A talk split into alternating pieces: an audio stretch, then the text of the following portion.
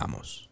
Este, Ok, soy Federica Quijano, este, soy fundadora del Grupo Cabá, eh, soy también integrante del Grupo Cabá y manager del Grupo Cabá. Este, también soy diputada federal por el Ajá. estado de Yucatán y em, estoy en la comisión de, soy secretaria de la comunicación de la Comisión de Cultura. Eh, parte de grupos vulnerables de relaciones exteriores y por primera vez en la historia logré abrir en la Cámara la subcomisión de autismo y salud mental. ¡Qué padre! Sí, eso en 89 años no se había hecho. Entonces para mí es un honor que, que lo pueda lograr y pues básicamente soy mamá de María y Sebastián, eh, mamá adoptiva de dos de mis dos hijos mexicanos y mi hijo con discapacidad. ¡Qué padre! Que tiene autismo. Autismo. Escuché. Sí. ¿Y cómo ha sido, cómo ha sido este, esta, esta comprensión de la vida desde un punto de vista completamente distinto? ¿Cómo, cómo te ha enseñado a ti a ver la vida desde un punto de vista muy peculiar? Pues así, verlo de una manera como muy peculiar y muy especial, como que todos los días son completamente diferentes. Ninguno es como igual al otro. Los logros o caídas de mi hijo siempre han sido como muy pequeñas. Pero para mí son muy, muy grandes, ¿no? Entonces, así se volvió en mi maestro de vida. Ok. em, como que todo el tiempo te preguntas o me preguntaba cuando lo diagnosticaron que mm, él llegó como un niño neurotípico Ajá. de un año cinco meses y a los- Aparentemente normal para la gente que Sí, no entienda el es, concepto. cor- Ujú. es correcto. Y a los tres años y medio de la noche a la mañana, pues lo perdí, Tuvo, dejó tuvo, de hablar, tuvo un primer, de... tuvo un primer brote, tuvo un primer... Sí, de pronto, eh, lo empecé a perder poco a poquito, poquito, entonces evidentemente ese bebé pues ya nunca más va a regresar. Este, es como una pérdida ambigua, como un, un paciente de Alzheimer, que este, mm, pues que ya no es eh, ese bebé, ¿no? Pero pues aprender esa parte y, y decir, ¿por qué me tocó a mí? ¿No? Y todo el tiempo, ¿por qué a mí? ¿Por qué a mí? ¿O por qué me pasó esto? Cuando te das cuenta y le digo, ¿por qué me tocó a mí? Porque tengo la fuerza suficiente Ajá. para, para aguantarte, el amor más puro para amarte, eh, las garras más afiladas para defenderte y eh, eh, eh, como las ganas de soñar para soñar contigo. Entonces, Qué bonito. por eso me tocó a mí, ¿no? Entonces, pues eso me trajo aquí a la Cámara de Diputados y he logrado hacer muchísimas cosas, más de O muchos. sea, al darte cuenta de la realidad que hay en, el, en, en México sobre el autismo y sobre la discapacidad en general y descubrir que no hay apoyo, que no hay programas y que la gente que no tiene una capacidad económica va a sufrir, Es correcto. va a sufrir.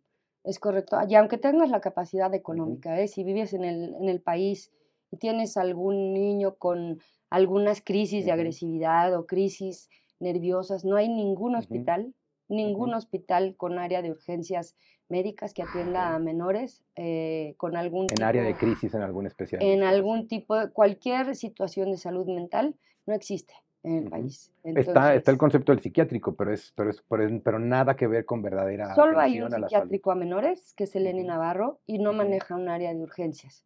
Entonces, si tú tienes que afiliarte, sacar un carnet, Claro. esperar tu No, no, turno, la crisis ya, ya se llevó, ya, ya, ya, ya se te fue, ya ya se te aventó la ventana, lado, ya ya. estás en otro. ujú. Entonces, sí, darte cuenta de eso, por eso es que me trajo a esta, a, a la Cámara, y bueno, pues es la 65 legislatura, la legislatura de la equidad y, inclusión y, y paridad. Entonces, pues me tocó y tenía que estar en esta, porque es en la que han habido mucho más cambios que nunca, ¿no? Por primera vez en la historia hay eh, 250 mujeres, 250 hombres. Entonces, me tocó y yo creo que todos estos caminitos que, que he tallado y que he labrado, pues ha- han sido para llegar a, a completar lo que, lo que quiero lo que quiero hacer, que básicamente es que los derechos de, mi- de mis hijos, de- y, y incluyendo a mi hija como niña que viene de adopción, de un proceso de adopción, que Eh, sus, respet- me, enteré, me enteré por ahí que fuiste la primera mujer mexicana en adoptar en, en- en- en la Ciudad de México, este, siendo madre soltera. Sí, O sea, para eso hay que tener mucha fuerza personal, no sé cómo llamarle de otra manera, hay que tener muchos. Pues eso se me da. Eso se me da, se me da como que, pues sí, siempre, Mencionaste ahorita algo bien bonito, cuando te preguntabas para qué, eh, para qué crees que tú fuiste la elegida que te tocó con tu hijo y tú dijiste que ibas a pelear con sus garras y que... ah, ¿De dónde aprendiste eso, Federica? ¿Se aprende a luchar por las garras de un hijo? ¿Se aprende? ¿Se, se mama de familia? ¿Se... claro, yo vengo de, evidentemente, de, de una familia disfuncional completamente, disfuncional, funcional, ok. eh, pero de un papá no presente, Eso sería muy mexicano ahora, ¿no? así es, este es 100%, ¿no? O sea, todos son funcionales, Disfuncionales, disfuncionales o al funcionales. revés. Ajá, vengo de un papá eh, no presente, de una mamá no presente. ok. Entonces empezamos, o sea, de- a- aprendimos a defenderme, a defendernos solos, o sea, mis hermanos y yo desde muy chiquitos.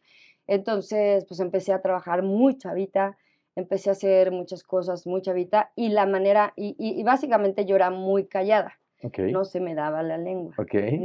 Entonces era muy penosa, eh, como que todo me, me daba pena, entonces yo trataba de resolver todo a golpes, era mi única manera. Ok. Entonces, O sea, tu manera de descargar tu emoción o era, defenderme. o defenderte o expresarte, acumulabas, acumulabas, acumulabas hasta que llegaba un momento y explotabas y era el golpe. Sí, o, o, pues no tenía que Acumular acumular tanto, era muy rapidita. Era, era, era rápida, era De de, mecha corta. exacto, era de mecha corta. Este, me encargaba, obviamente, también buleaban mucho a Lapio y mi hermano. Entonces, me, han- pues, yo lo defendía todo el tiempo y, y la, entre Lalo y yo nos golpeábamos contra quien fuera que atacara a Lapio. ujú. Este, mis amigas que a veces me decían, defiéndenos, defiéndenos. Entonces, pues, obviamente aprendí, aprendí a la mala, pero pues, evidentemente ahorita ya no voy por la vida peleándome, ¿no? Este, ya tengo otras O herramientas. peleas, o peleamos ahora, por eso estás en la cámara, y sí peleando de otras pelear, maneras. ¿eh? Sí me ha tocado pelear así en, em, en lugares, o, o, por ejemplo, a, a Sebastián, que vamos a, una- a un mercado de flores y Ujú. siempre los llevaba a- al mercado de flores. Entonces Sebastián pasaba y tocaba las flores y una vez una de las, Alguien se molestó. la, la dueña del puesto le aventó un trapazo, ¿no? Deja, entonces obviamente yo me brinqué al Sí, puesto sí, sí, y este, defendí a mi hijo y obviamente me dijeron, pero se, el que traía el carrito con las flores me decía, señora, no le recomiendo, está contra todo el mercado. Le dije, pues sí, pero no puedo Es que las garras. que no sepan que tiene un niño con discapacidad si tiene un letrero que dice, soy Sebastián, tengo Sí. autismo, ser paciente, carita Ajá. feliz, como él te dice. Ajá. Entonces, obviamente me he tenido que pelear y me seguiré peleando si, si, si se requiere, este, con todo para defender a, a mis hijos, y a mi Claro, gente y a, claro. a quien sea. Qué bonito, qué bonito. Sí, Entonces me dices que vienes de una, de una familia disfuncional y que aprendiste a luchar, a luchar tú sola, a defender a tus hermanos, a defender tu mundo. ¿Crees que hay una enseñanza que te haya dejado esa, ese papá o esa mamá a pesar de, de no estar muy presentes? Pero Sí, hubo una enseñanza marcada que te que haya, que digas, es que gracias a eso soy, soy la Federica que soy ahora. Sí, definitivamente, eh, sí, me dejaron clarísimo que no quiero ser ni esa mamá ni ese papá, ¿no? Para A veces el empezar, para ejemplo, a empezar. veces el ejemplo es, Eh, y segunda, pues claro, te dejan, eh, te dejan muchas lecciones que, que si bien no hubieran pasado, a lo mejor, pues yo, o sea, vivíamos en el Club de Golf Hacienda, en las arboledas, entonces a lo mejor si no hubiera pasado, hubiéramos seguido allá y quizá mi vida no hubiera cambiado, no sé, pero él quizá no existe. ajá. Entonces, sí me dejan muchos, mucho aprendizaje en cuanto a fortaleza, en cuanto, digo, hoy te lo digo más tranquila, evidentemente a los 52 años ya te digo, pues sí, claro, lo procesas, lo, lo vives y lo experimentas de millones de formas.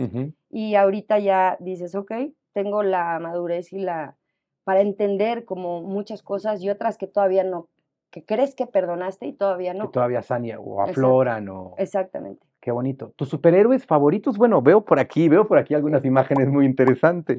Muy ¿Cuáles son tus, tus de, superhéroes favoritos? pues como puedes ver, este Ajá, Deadpool me parece ajá. uno de los mejores super ¿Superhéroes? antihéroes, Antihéroe. porque es antihéroe. Ajá. Y obviamente este The Joker, este en especial, ¿no? Porque era como que la película para mí me dicen, es que como si a ti te gusta hacer el bien, proteges a alguien que Dije, no, es que él, o Víctima sea, de las circunstancias, ¿no? exactamente, o Ajá. sea, él no era un monstruo, Ujú. lo hicieron así. Entonces, De si hecho, hay ves la algo de película, autismo en el Joker, ¿no? Hay mucho correcto, autismo. es correcto, tiene una, Ujú. está dentro del Del espectro, espectro. ujú, este, todos se burlan de él, él es un payaso que es, ama jugar con los niños y las circunstancias lo llevaron a, a un extremo en donde muchas personas llegan y, y se suicidan, ¿no? Ajá. O matan o hacen. Entonces, para mí es como un superhéroe, no es un superhéroe, pero es, Es un para mí antihéroe es como un- tal. Está, es ya, un vamos, como tal es un antihéroe. y me parece muy simpático además. O Su- sea, su, su- su su- manera de bailar en las escaleras. ajá, y- Ajá. o sea, me soy, me amo el cine y me encanta la fotografía de esa película, me encanta todo de esa película, todo. Entonces, sí, esos son mis héroes. Son tus héroes. Y, entonces tú te consideras una antihéroe. Te consideras una antihéroe. yo, Creo que, Pues- ahí está, genial. pues, este, puede ser que sí. Puede Sí. ser que sí. Sí, nunca he estado, o sea, nunca he, nunca he salido y he dicho, voy a defender. Pues no, nada más hago lo que en mi cabeza creo que es lo correcto para, primero para, Para mi ti, para los tuyos. ¿no? Primero empezando desde mi familia, desde mi hijo, eh, vuelvo a lo mismo, que sus derechos se respeten como cualquier ser humano, este, y de ahí empiezas a crecer. Entonces, em, sí tengo el corazón mucho más débil que ellos dos. Entonces, porque he rescatado perros, animales, gatos, este. Pericos, O sea, eres changos, más humana, eh, por decirlo de una forma. Esa humanidad. ahí está, demasiado. Yo, esa hipersensibilidad ahí está protegida tal vez de, de, de, de este antihéroe, de este gusto para que no, porque soy tan sensible que mejor me protejo, Sí. ¿no? Qué Sí, interesante, qué interesante, Federica. sí, sí. ¿Cómo ha sido, cómo ha sido eh, ser, crear, representar, mover un grupo, un grupo icónico en México con recuerdos para toda una generación? ¿Cómo ha sido vivir esta, estas etapas y qué tan importante ha sido ahí sí la lengua? Pues muy importante, porque regresamos a la premisa de que no se me daba mucho hablar Ajá, y que era muy penosa.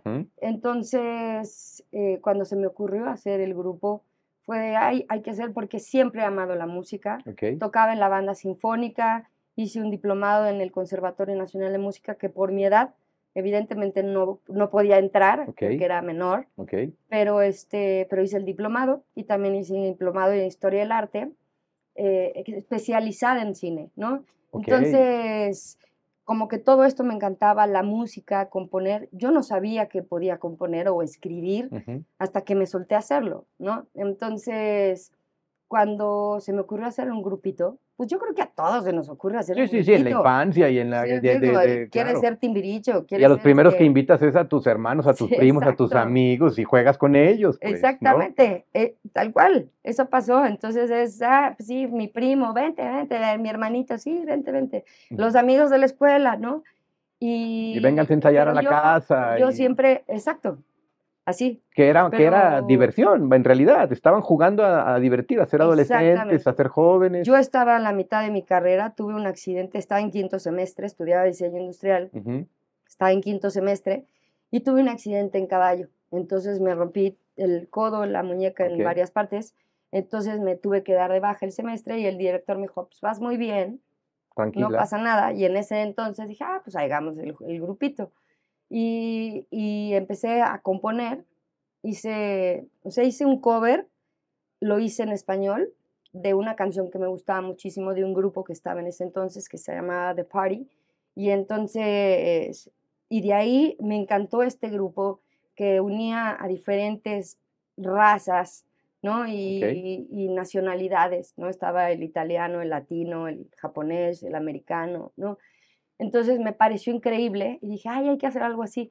Y como que mm, yo en la cabeza sí lo tenía claro. Ok. O sea, yo tenía claro y tenía... La diversidad.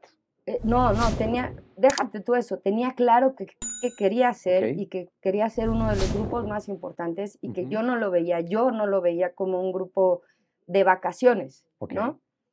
Y empezó a ser así y, y las cosas llevaron una a otra, una a otra y 31 años después, Después. ¿no? Estamos, Este, están en la gira de, del reencuentro y están Pues retomando. no, el reencuentro, porque llegamos, nosotros supuestamente regresamos para hacer 15 fechas con Ok. Cabao B7, Ok, y de esas 15 fechas se volvieron 170 y tantas, ¿no? Entonces, llenando 25 auditorios nacionales en un año, ganando la gira del año, este, rompiendo como récords que solo los rompía Luis Miguel, Alejandro Fernández, en Palenques, cosas así.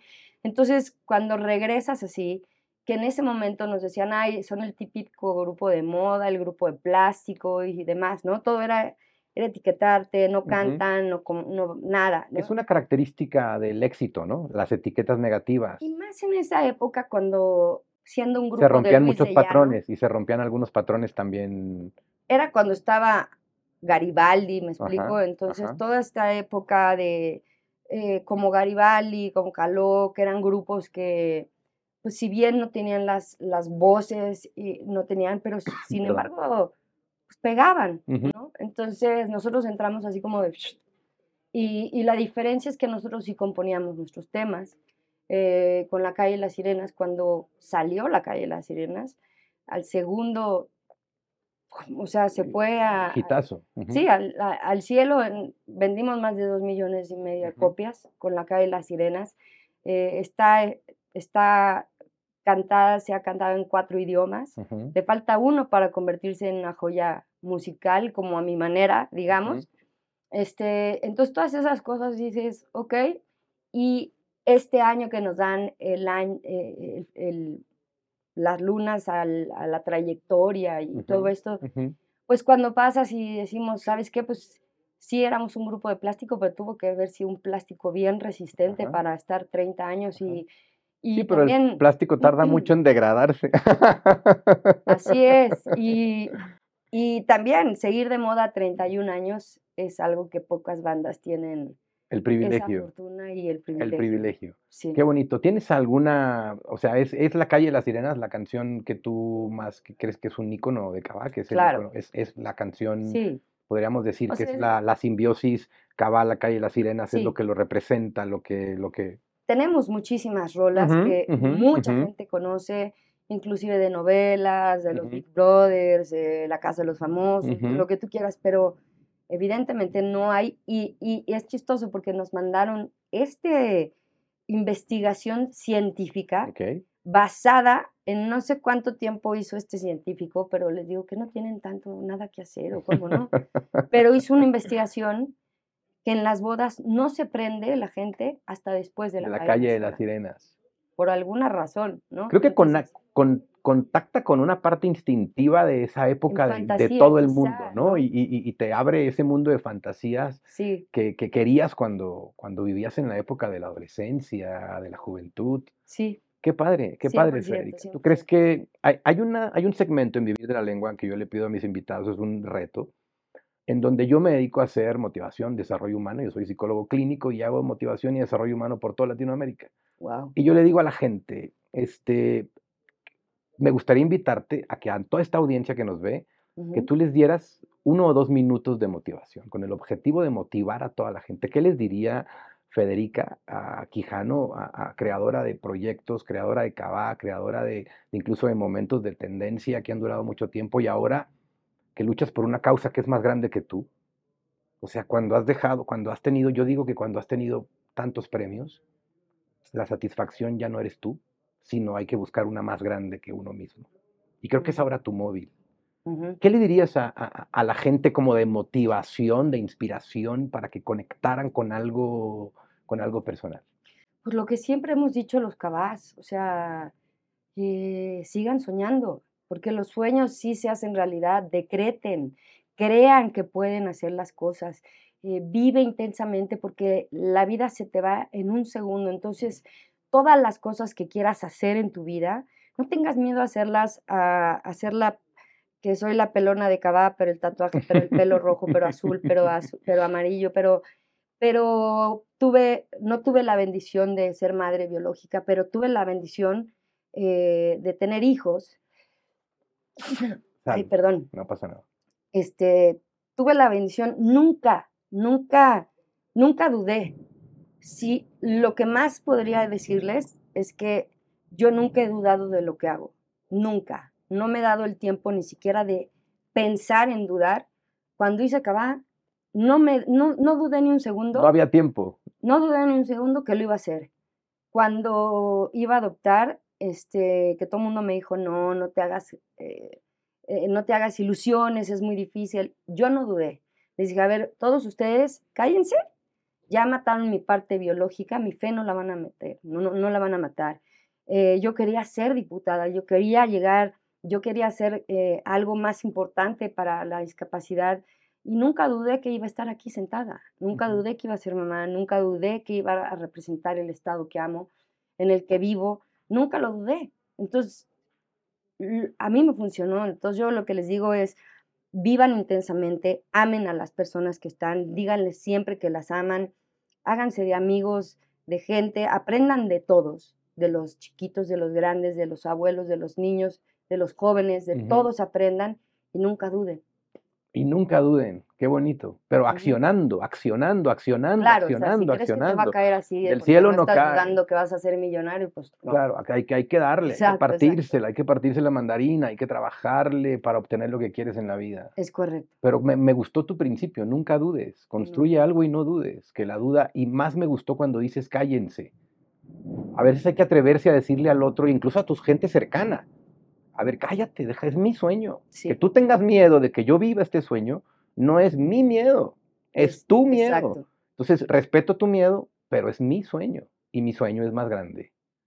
Exactamente. Que el miedo, ¿no? Exactamente, sí, y, y justo estábamos platicando ahorita con, con mi amiga de toda la vida, de que si yo me hubiera quedado quizás con el diagnóstico que me dieron de mi hijo, cuando me dieron 500. Y el último fue de, ya no quiero más diagnósticos, ¿no? La expectativa, si me hubiera quedado con la expectativa que me hubiera dado ese doctor, mi hijo hoy no sabría escribir, no sabría leer, no sabría hablar, no se podría vestir solo, no se podría bañar solo. Entonces, como que nunca dudé. Pierdes muchas cosas, evidentemente, y vas perdiendo muchas cosas en el camino, pero yo nunca he dejado de soñar de, que voy a hacer muchas otras cosas y que me faltan muchas cosas por hacer. Y no lo dudo. Qué bonito, qué bonito. Y para ir eh, eh, cerrando, Federica, sé que tienes una agenda muy complicada. Agradecer el tiempo que nos has regalado. No, al contrario. Quiero hacerte una pregunta muy bonita. ¿Qué harías? Imagina que, ya no estás, porque va a llegar en 50 años, porque vas a vivir 100. Ay, no. Qué, qué difícil. 100, no, por favor, no. Pero vamos a suponer que Federica ya no está. Y estás en ese funeral y tienes esa capacidad de ver ese funeral ahí y darles un último mensaje como espíritu, como esencia, ¿no? ¿Qué te gustaría decirle a esa gente? ¿Cuál sería el último mensaje, el último, la, y además que dijeran de ti, qué te gustaría hacer en ese último momento de tu vida? Pues me gustaría lo que me dicen mis amigos, este, que, que siempre he estado para, para mis amigos, siempre he estado para ayudarlos. Eh, tengo amigos en todos lados. Eh, soy amiga del que barre, pero del que limpia, del que... Este, siempre estoy para mi familia, soy la fortaleza de muchas personas, de mí dependen muchas familias, de mi trabajo, eh, siempre he sido completamente honrada, soy, me divierto y a veces lloro, pero lloro solita o lloro con las personas que, que sé que me van a proteger pero siempre estoy de buen humor, siempre estoy sonriendo, siempre estoy haciendo más amigos, hago 20 amigos en el, en el avión cada vez que voy y vengo, este, y me gusta ayudar a todo el mundo. Entonces yo, yo que les diría que no lloraran por mí, porque he vivido increíble, o sea, mi vida ha sido increíble en todos los aspectos. Me siento muy agradecida con la vida. Este, tu pasión que por se el echaran unos, unos tequilas. En que echaran unos tequilas a tu salud. Así, habrían botellas de, tequila por todo el lugar. Eh, que echaran mis cenizas al mar, okay. que es el lugar que más amo en la vida. Eh, eh, el mar que más amo es el de Yucatán, el de, okay. este, y el de Hawái, por alguna extraña razón. Entonces, no sé, que brinden, que brinden por lo que vivimos juntos, por lo que nos reímos, por lo que viajamos, por lo que construimos juntos. ¿Alguna canción que te gustaría que cantaran, tocaran, se despidieran? Forever Young. Forever Young. Con esa canción, Sí. Forever Young. Con esa canción, que la canten, que brinden salud y Sí, que, porque que te así- diga. Sigo con, o sea, sigo teniendo la, mente- mentalidad. men- mentalidad de así de, voy todavía llevo a mis sobrinos, o sea, ya no puedo llevar a mis hijos, pero a mis sobrinos sí los llevo a las jugueterías y vamos a comprar este para hacerlo juntos. Entonces, es el pretexto para comprarme los juguetes, ¿no? Entonces, como que sigo, tengo este mal de Peter Pan, pero sigo creyendo en muchas cosas y me gusta hacerlo. Me mantiene No sé joven. si sea mal de Peter Pan con una buena definición, pero yo creo que la figura infantil es una de las figuras de mayor sabiduría y de mayor creatividad y de mayor genialidad, porque el niño no tiene límites en su imaginación. Y al no tener límites en la imaginación, surgen cosas milagrosas. Así Como es, lo que tú has hecho con tu vida, así que ha sido una película. Tu pasión por el cine no hiciste una película, pero hiciste de tu vida Una una película. Sí, todos me dicen, ¿por qué no haces un libro? No sé, porque no sabría por dónde empezar. Pero sí, com- escribí un guion de cine y justo lo íbamos a hacer, ya tenía todo, pero se cruzó pandemia. Entonces ya habrá tiempo. Ya habrá tiempo. ¿Crees que Federica Quijano es una mujer chingona? Sí, por supuesto. ¿Y qué se requiere en una frase para ser una mujer chingona? Eh, seguridad y yo creo que nada más como que tienes que ser tú. O sea, Algo tan simple y tan difícil en esta época. sí, o sea, ser tú y defender quién eres. No importa si te pongan las etiquetas que te pongan, mientras sigas siendo tú. Genial. Federica, ha sido un placer No, entrevistarte. Al Ha sido un gusto conocer un pedacito de tu historia, de tu persona. Muchas Y estoy gracias. completamente seguro que habrá miles de personas que van a conectar con tu lado más humano y con que Gracias. tienes una pasión que es más grande que tú. Y eso es muy noble. Muchas gracias. Gracias por la entrevista y gracias por la por, por perseguirlo. Y, este, y estar aquí hoy. Sé que es un día horrible que les tocó este todas estas este, marchas y demás, pero muchísimas Nunca gracias. dudamos que te íbamos a ¿Eh? entrevistar. ¿Ves? Esa es la, esa es la idea. Esa es la idea. Un placer. Nos vemos a la próxima. Sí, señor. Ajúa.